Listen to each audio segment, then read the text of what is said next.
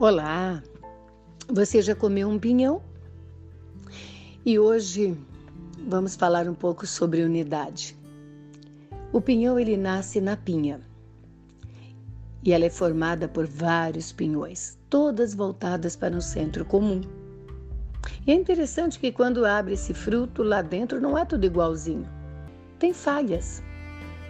E quando você toca, por fora tem pequenos espinhos que machucam.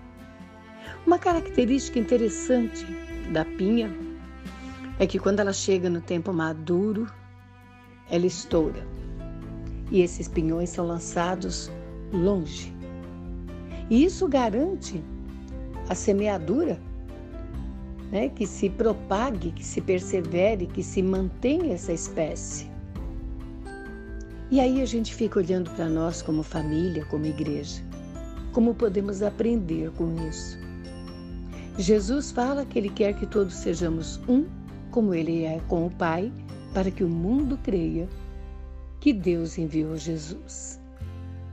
Assim como a pinha, nós também temos um alvo, um centro em comum. Na igreja, o nosso centro é Jesus. Na família, o amor, a unidade em Cristo também. Mas temos falhas, somos diferentes, temos espinhos, e pela maneira diferente de pensar, às vezes até nos ferimos. Mas para que cheguemos até a maturidade é necessário que permaneçamos juntos, em unidade.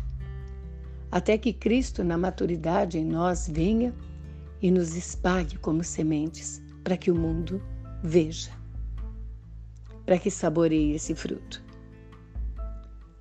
Olhe tua família, olhe tua igreja, Aprenda com essa lição.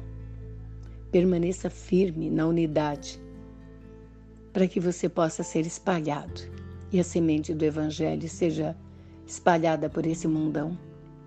Enquanto família, às vezes é difícil quando um filho põe a mochila nas costas e sai para trabalhar, mas saiba que o tempo que esteve ali com você, juntos no centro em comum, você ensinando a palavra, o amor e o respeito a Deus. Ali agora ele sai, porque chegou o tempo da maturidade. Permaneçam juntos, que a gente possa entender as falhas um do outro.